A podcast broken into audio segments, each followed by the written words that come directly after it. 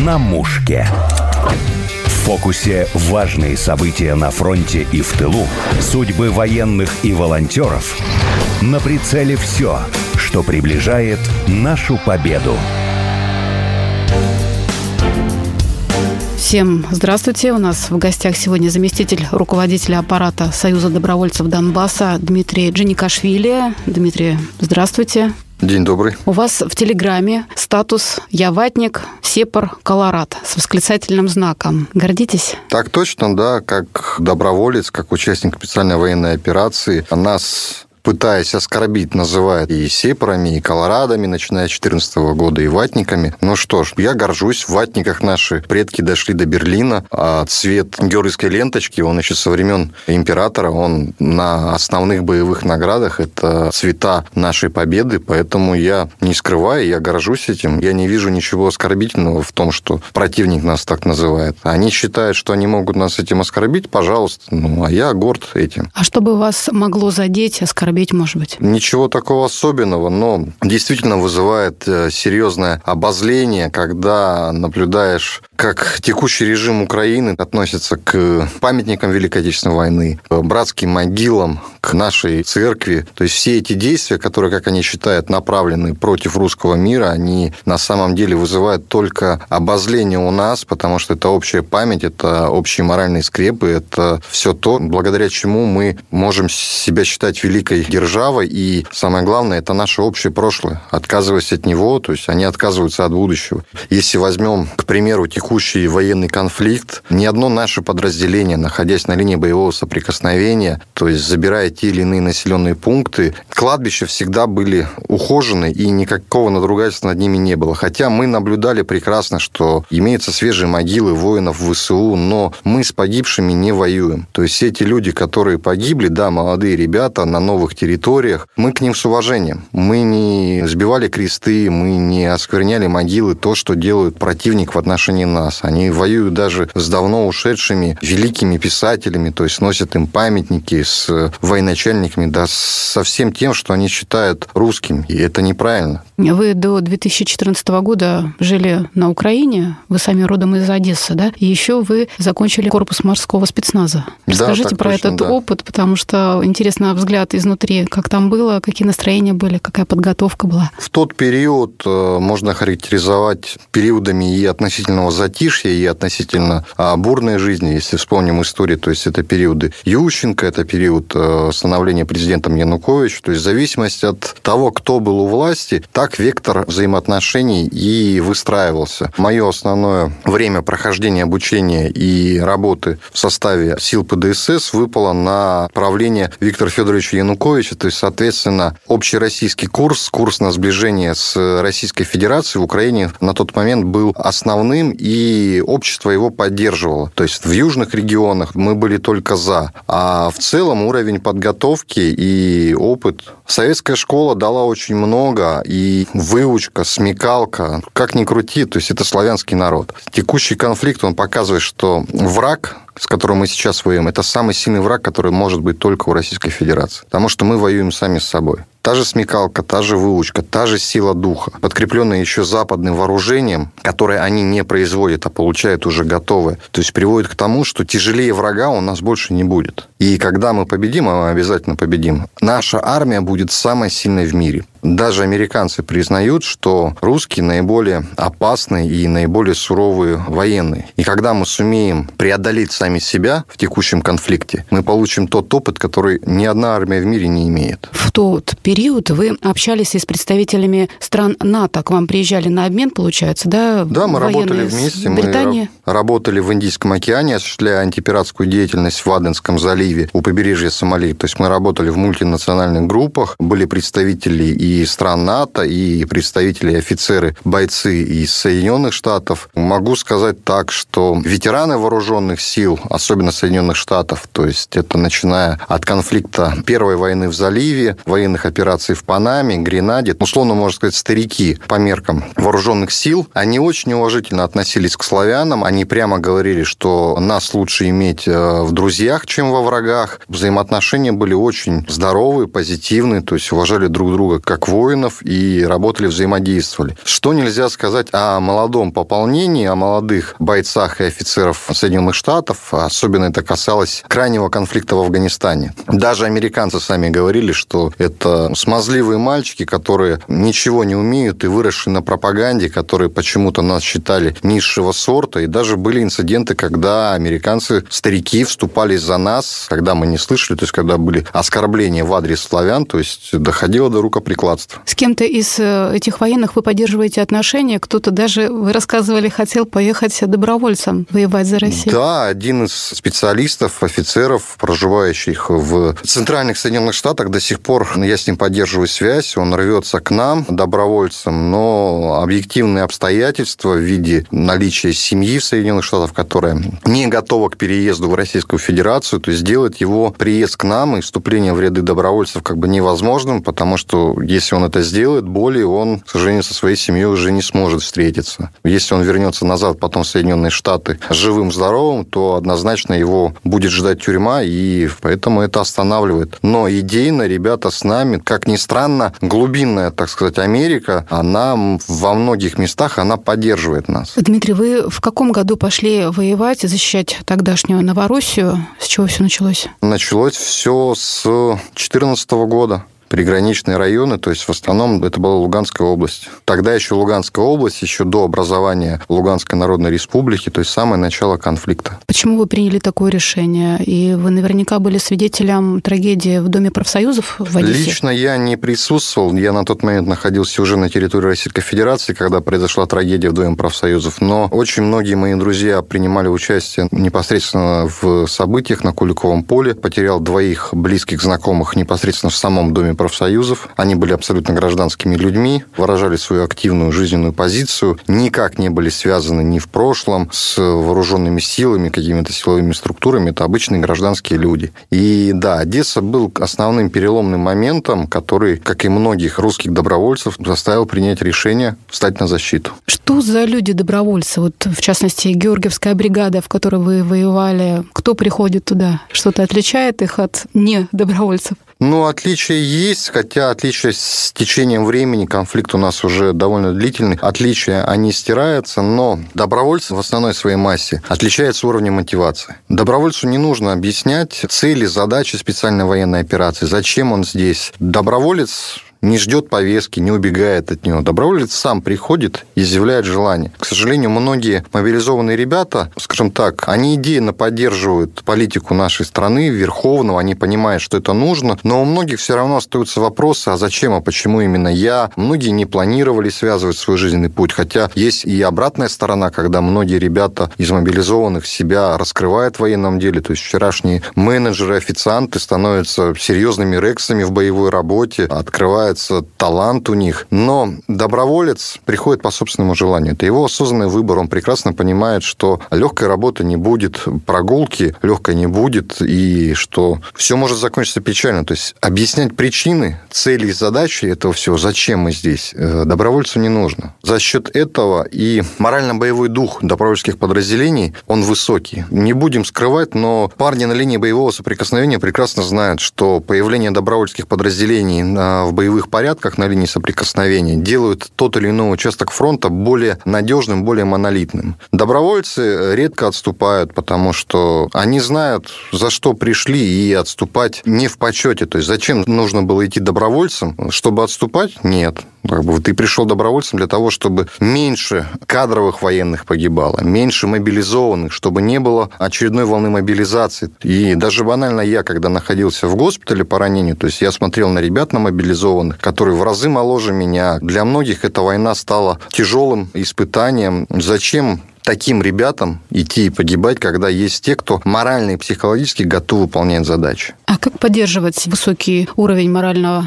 психологического состояния? Что может подкосить, может быть, в какой-то момент бойца? Чего не надо делать тем же родственникам? Только работой, общением с такими же ребятами и выполнением поставленных боевых задач. Я, знаете, почему задала такой вопрос? Потому что хотелось бы на примере непосредственно вашего опыта, ну, может быть, не личного, а какой-то в целом такой собирательный, какие ошибки делают жены, любимые женщины, девушки, родители, может быть, когда звонят туда на фронт? Морально-психологически боец, находясь на линии боевого соприкосновения, должен, скажем так, прийти в боевой режим. То есть его психика, его реакция, его оценка внешнего мира должна соответствовать боевой обстановке. Боец, попадая на линию боевого соприкосновения, у него совершенно по-другому идет расстановка приоритетов, которая отличается от мирной жизни. То, что для домашних может быть важным, ценным, не является настолько информативным, не настолько важным, настолько ценным. За счет вот этого вот момента часто происходят конфликты. А негативная информация может э, Негативная информация повлиять? может повлиять крайне плохо. Не зря в Советском Союзе в свое время введено цензурой запрет на передачу негативной информации, то есть морякам дальнего плавания плавания и летчикам. Такая информация, она категорически неприемлема для передачи бойцам. Ее в любом случае доносить до бойца нужно, то есть держать его в неведении о каких-то проблемах дома нельзя. Но ни в коем случае это нельзя делать перед выполнением боевой задачи. Боец вместо того, чтобы думать о выполнении поставленной задачи, оценивать обстановку, он мысленно и эмоционально будет находиться дома пытаясь найти выход из той или иной проблемы. В Советском Союзе моряки, приходя с рейса, с дальнего плавания, только в конце этого дальнего плавания они узнавали те или иные негативные вести. То есть они выполняли поставленные задачи, и они не отвлекались на негатив, который мог отвлечь их внимание, снизить бдительность. Можно, допустим, как вы говорили, не заметить Да, не мину. заметить определенные вещи, которые напрямую могут угрожать жизнью. Ну, как бы это личный пример. У меня это сирийская компания, окончание уже после освобождения города Алеппо, Алеппо, 2017 год. У меня моя жена вместе со старшей дочерью, они были госпитализированы в инфекционную больницу. И имея эти данные, я начал отвлекаться, то есть на линии боевого соприкосновения я начал совершать элементарные ошибки, которые могли закончиться крайне плачевно. Коллективно было принято решение прервать тогда мне командировку, потому что данные известия я эмоционально, я не мог их перебороть, я не мог заново перестроиться в рабочий режим, ритм для выполнения поставленных боевых задач. И это могло закончиться вплоть до моей гибели. Дмитрий, вы упомянули, что получили ранение. Можете рассказать, что это был за бой? Это было 21 июля. Это южный фланг города Бахмут, район населенного пункта Андреевка. Я, будучи в должности заместителя начальника штаба 7-й бригады, выехал на линию боевого соприкосновения оценить те рубежи, куда предстоит выдвигаться подчиненному личному составу, есть ли смысл не по карте, а непосредственно на земле оценить, как можно сделать, чтобы по максимуму сберечь личный состав. До противника дистанция составляла примерно в разных местах до 300 метров. И на отходе назад, по, ну, данные разнятся, но последние данные, то, что говорят ребята, мы попали под э, танковый обстрел. Одним из снарядов танк все-таки достал, удар пришелся с моей стороны основной и получил тяжелое осколочное ранение. Нахожусь до сих пор на лечении, на восстановлении. Очень надеюсь, что в кратчайшие сроки мне врачи разрешат, и я вернусь заново в строй. Почему бойцы, имея даже тяжелое ранение, так рвутся обратно туда? Не зря есть такое выражение «боевое братство», и многие вам скажут, расскажут, что в бою на линии фронта все напускное на человека, оно уходит. То есть человек перед тобой проявляется таким, какой он есть. Проливая вместе кровь, становятся братьями, невзирая там ни на национальные признаки, ни на языковые, ни на возрастные. То есть это братство, когда бойцы рядом с тобой, невзирая на риск для себя, то есть оказывают тебе помощь, тебя вытаскивают. Когда ты так же само рискуешь собой, чтобы оказать им помощь. И получив ранение, ты прекрасно понимаешь, что ты был частью команды. Сейчас команда осталась без одной единицы. И чем быстрее ты вернешься в строй, тем быстрее ты заполнишь вакуум. И, возможно, своими действиями какими-то, ты в дальнейшем, в будущем, ты сможешь поддержать парней, оказать им помощь, дать подразделению выжить и минимизировать потери. Да даже в госпитале я когда общался с мобилизованными ребятами, которые, вот когда меня из Ростова перекидывали в Москву из госпиталя, то есть в самолете, с мобилизованными ребятами, которые говорили, что все, после ранения буду комиссовываться, то есть не понимая зачем, я и так навоевал уже, получил ранение. А находясь в госпитале, то есть ребята получали к сожалению, да, плохие новости из подразделений. И они подходили ко мне и говорили, знаешь, ты был прав в самолете, то есть я восстановил восстановлюсь, я вернусь. Я вернусь ради моих парней. То есть мне повезло сейчас, а парни остались выполнять тяжелую работу. Без меня им там тяжело. Возможно, я где-то там своим автоматом, возможно, своим умением готовить, да любым умением, возможно, я сделаю ребятам легче, проще. Возможно, я чью-то жизнь уберегу. Пока вы сейчас на гражданке, вы, будучи заместителем руководителя аппарата Союза добровольцев Донбасса, чем занимаетесь? Ну, ряд э, целей и задач озвучивать я по определенным причинам не имею права, но начиная с первого дня нахождения в госпитале я не переставал поддерживать бригаду, выполнять те или иные функции, которые возложены на меня. На меня систематически в первые месяцы еще выходило вышестоящее командование на связь, то есть давало определенные поручения, когда не могли, ну, ввиду отсутствия связи, связаться с теми или иными офицерами из бригады, то есть э, транслировали те или иные указания через меня. А Союз э, добровольцев Донбасса сейчас как помогает ветеранам, участникам специальной военной операции? Это организация, которая воюющая. Из числа членов Союза добровольцев Донбасса, как вы уже сказали, непосредственно 7-я добровольческая бригада Святого Георгия, то есть это на 85% это все члены Союза добровольцев Донбасса. Также из числа добровольцев Донбасса батальон армейского резерва, то есть Барс-13, Барс-14, Барс-23 практически полностью состоят из э, членов организации. Плюс очень много членов организации находятся в других подразделениях, как регулярной армии, так и добровольческих подразделениях. То есть на текущий момент это воюющая организация. Также и работа в тылу, она у нас не прекращается, у нас открывается в новых субъектах наше представительство. И ведь в тылу тоже немалый объем работы. Это начиная с медико-социальной помощи раненым ребятам, тем ребятам, которые проходят восстановление, заканчивая гуманитарными вопросами, то есть э, снабжением, гуманитарной помощью тем или иным подразделениям. Многие наши раненые ребята, которые объективно не могут вернуться в строй, а начали активно вовлекаться в работу с молодежью, так называемые уроки мужества. На своем примере рассказывают подрастающему поколению о подвигах, о том, что такое мужество, о том, какова роль России в сегодняшнем мире, зачем это все, и пытаются воспитывать молодежь в правильных духовных и моральных скрепах. Я обратила внимание на один из ваших шевронов на правом плече. Это старушка, которая несет... Красное знамя. Да, почему да, именно все, такой все выбрали? Прекрасно помним этот видеоролик, когда вот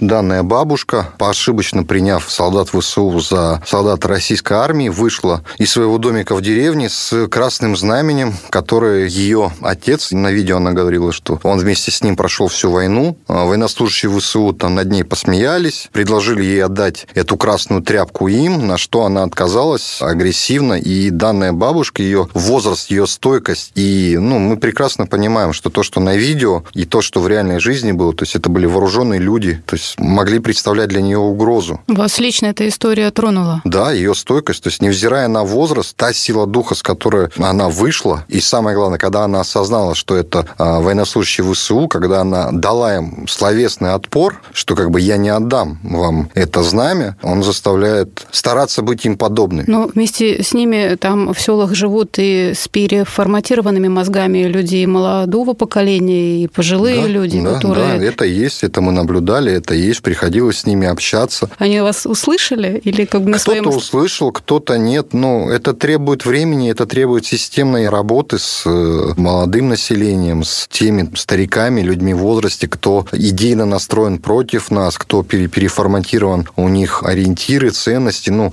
та работа, которая была произведена в тылу, те, можно сказать, иногда даже бездействия, которые проявили бойцы, когда там условно на оскорбление они промолчали. К сожалению, многие, скажем так, упоротые со стороны гражданского населения на территории Украины, то есть они воспринимают нашу доброту за слабость, когда мы оскорбления пропускаем мимо себя, мимо ушей. То есть они считают, что это наша слабость. Но мы люди с честью, мы имеем правильные векторы и ориентиры, и мы не действуем как э, военнослужащие ВСУ, когда там женщина с ребенком подрезала колонну военнослужащих, когда они расстреляли ей автомобиль. Мы себя так не ведем. Мы прекрасно видим, что это провокация, либо какой-то непреднамеренный акт агрессии, агрессия, либо просто глупость. А смысл с глупым человеком о чем-то спорить, доказывать ему, тем более применять силу. И, как говорил Верховным, то есть как бы действуем на освобожденных территориях по принципу мягкой силы. Да, наши органы и службы проводят определенную работу, то есть как бы иногда имеется и жесткая сила, но это в тех случаях, когда это обосновано. Опять же, если возвращаться к теме шевронов, мне очень понравился э, шеврон у граждан Республики Татарстан, как там, мы татары, а с нами русские, а с ними Бог. То есть, невзирая ни на религиозные, ни на этнические, ни на языковые проблемы, нами движет другое. Нами не движет ненависть там, к языку, к вере, к религии. Мы выполняем те задачи, которые возложены на нас с гордо поднятой головой. Я прекрасно помню самое начало конфликта. В одном из наших э, батальонов получил награду этнический грузин, который с трудом разговаривал по-русски. Он вышел на награждение с, на правом плече у него был шеврон государственного флага Грузии, но общаясь с ним, он прямо сказал, что я рожденный в Грузии, которая имела, к сожалению, печальный опыт восьмого года, то есть конфликта с Российской Федерацией, когда в Украине поднялся фашизм, я не мог оставаться дома, так как э, мои предки погибли во время Великой Отечественной войны. И я должен был сохранить их память, их честь и закончить то, что начали они. А ребята говорят, что есть э, в рядах э,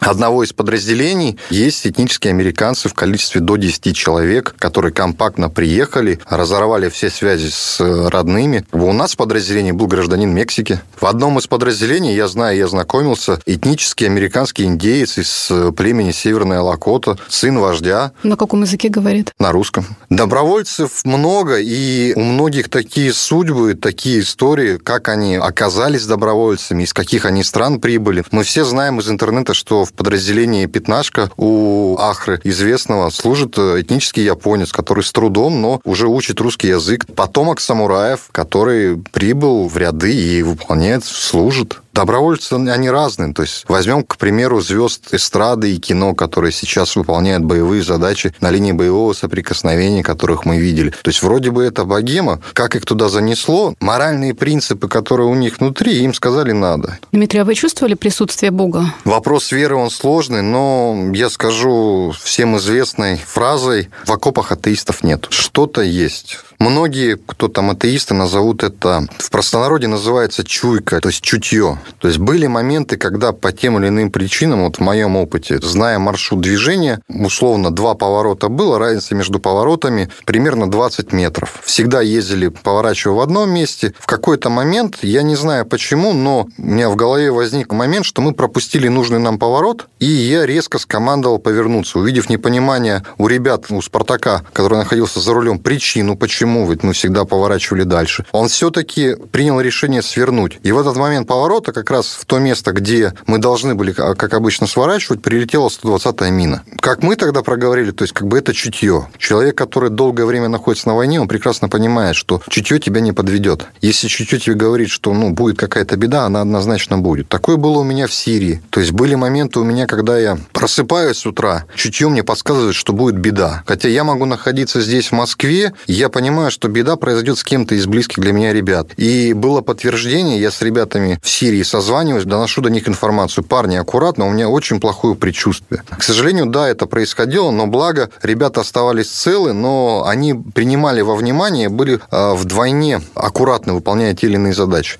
Я, как человек верующий, да, я верю, что это Бог помогает. Конец 2016 года в Сирии, в городе Алеппо, как раз это было окончание битвы за Алеппо, произошел связанный с верой один из э, случаев случаев. Тогда была проломана 25-я дивизией под командованием Сухила Хасана была прорвана оборона боевиков в городе, и она сыпалась. А, освобождалась кварталы за кварталами, и на освобожденной территории входили подразделения сирийской армии, и мы вместе с ними, проводя зачистки и освобождая еще удерживаемые объекты. Но в одном из кварталов мы наткнулись, тогда в составе команды у нас был священник, и мы вышли на армянскую православную церковь. Как оказалось, ее буквально два дня назад освободили освободили, обеспечивали ее оборону мусульмане, сунниты. Как ни странно, сунниты, они были ближе к боевикам, но это были этнические палестинцы, которые остались верны своей присяге и благодарны Арабской Республике, и они остались в рядах вооруженных сил Сирийской Арабской Республики. Они охраняли то, что осталось от этого храма, и подойдя к одной из икон, которая обгорела, то есть батюшка провел молитву, он снял обгорелую икону,